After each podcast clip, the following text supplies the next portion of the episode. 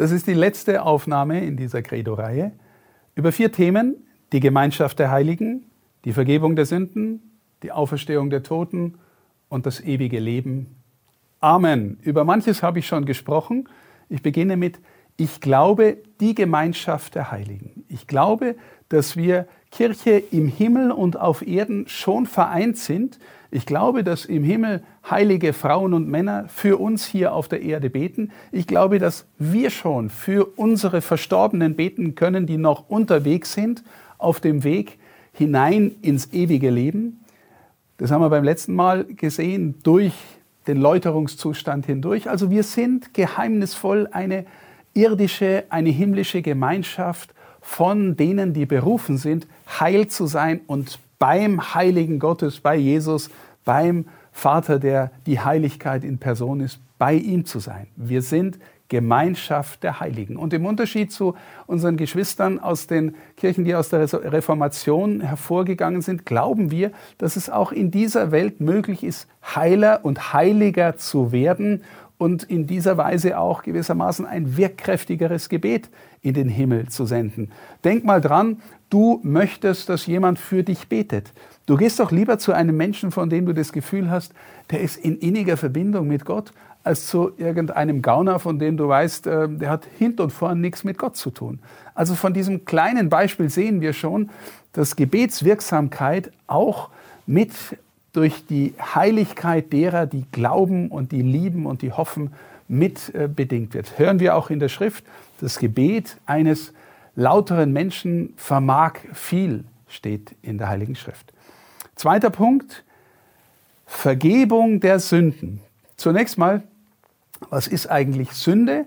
Ich sage immer, Sünde hat zwei Hauptdimensionen. Die erste ist Leben, als ob es Gott nicht gäbe, also in der Entfernung von Gott leben, in der Distanzierung, was dazu führt, dass ich gewissermaßen leichter in den Verrat falle, in die Treulosigkeit, in die Lüge falle, als wenn ich in der Versöhnung mit Gott, in der liebenden Beziehung, in der Pflege dieser Beziehung lebe, dann ist der Weg zur bösen Tat. Die zweite Dimension von Sünde ist die böse Tat, die Lüge, der Verrat, die Untreue, der Neid, der Geiz, was auch immer, was in dir alles ist, was du ungern hast. Ähm, der Weg dahin ist kürzer, wenn du in der Entfernung lebst und weiter, wenn du in der Beziehung lebst. Stell dir eine gelingende Partnerschaftsbeziehung mit deinem Freund, deiner Freundin vor. Solange die Beziehung wirklich tief und in Ordnung ist, ist die Tat des Verrats viel ferner, als wenn du eh schon Stress hast und ihr euch eh schon entfremdet habt und entfernt lebt, dann ist es viel leichter, dem anderen untreu zu werden. So ist es mit der Sünde. Also erste Dimension der Sünde, leben, als ob es Gott nicht gäbe, in der Entfernung von ihm. Jesus ist gekommen zur Vergebung der Sünden. Das heißt, um dich nach Hause zu holen, nach Hause zu lieben, in die Gemeinschaft all derer, die Kinder Gottes sind und zu Gott gehören wollen. Und durch sein Kreuz hat er der Kirche die Vollmacht geschenkt, Sünden zu vergeben in seinem Namen, in seinem Auftrag. Das passiert zum Beispiel im Sakrament der Beichte, aber nicht nur dort. Wir dürfen vertrauen, dass uns Gott immer wieder vergibt, aber wenn wir gewissermaßen schwerwiegend uns verfehlt haben, dann ist es gut und heilsam und notwendig, auch das Sakrament der Beichte zu empfangen. Das gibt es in der Kirche, das hat Jesus ausdrücklich seinen Aposteln und auch der ganzen Kirche geschenkt. Mit diesem Bild des Schlüssels. Wem du die Tür aufsperrst, dem ist sie aufgesperrt. Oder wem du die Sünden nachlässt, dem sind sie nachgelassen. Wem du sie behaltest, dem sind sie behalten. Es gibt die Vergebung der Sünden. Es gibt die Auferstehung der Toten. Darüber habe ich schon gesprochen. Bei Jesu Auferstehung. Er ist gekommen, damit wir mit ihm ins Leben kommen, mit ihm auferstehen. Und äh, wir glauben, dass die Auferstehung im Grunde jetzt schon beginnt. Immer wenn ich davon spreche, dass wir aus dem Heiligen Geist leben oder aus dem neuen Leben äh, anfangen sollen zu leben, dann sind wir anfänglich schon zu Hause. Dann beginnt die Freude schon, dann dürfen wir glauben, dass wir auch unser persönliches Ostern erleben, dass wir mit hineingehen ins Leben und äh, ihn sehen dürfen und Gott schauen dürfen. Das ist übrigens die Hoffnung, auf die wir zugehen. Ja, wir überlegen, was macht uns die tiefste, die größte, die schönste Freude? Wenn du mal irgendwie in dieser Welt, in dieser Schöpfung was erleben darfst, was dich voll mit Freude erfüllt, zum Beispiel ein wunderbares Konzert, weil du ein Musikliebhaber bist, oder ein großartiges Kunstwerk, das dich im Herzen berührt, oder ein Sonnenuntergang in, über dem Meer und du bist ergriffen. Oder du hast ein kleines Neugeborenes im Arm und freust dich und bist überwältigt.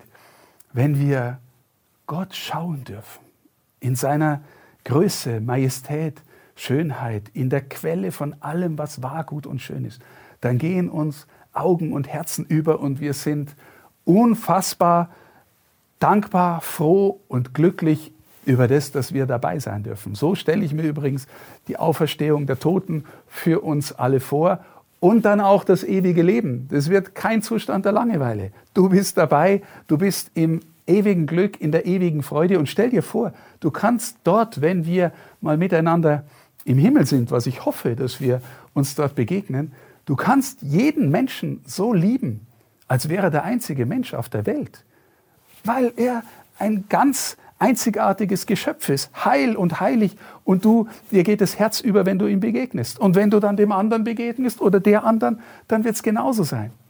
Hans Urs von Balthasar hat mal gesagt, er glaubt nicht, dass es im Himmel andere Rosen gibt, also Blumen. Aber er glaubt, dass es so sein wird, als würdest du das erste Mal in deinem Leben eine Rose wirklich sehen. Ich glaube, das ewige Leben. Das ist unser Ziel, auf das wir hingehen.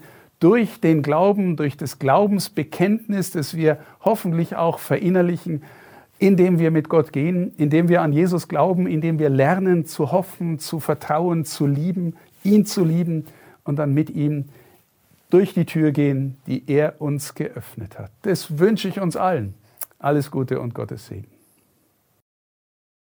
Meine Lieben, Glaubensbekenntnis heißt auf Lateinisch Credo. Ich habe ein Buch geschrieben, das heißt Credo.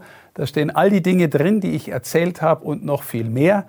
Wer also sich da weiter vertiefen möchte, der ist eingeladen, dieses Buch zu lesen. Credo von Bischof Stefan Oster.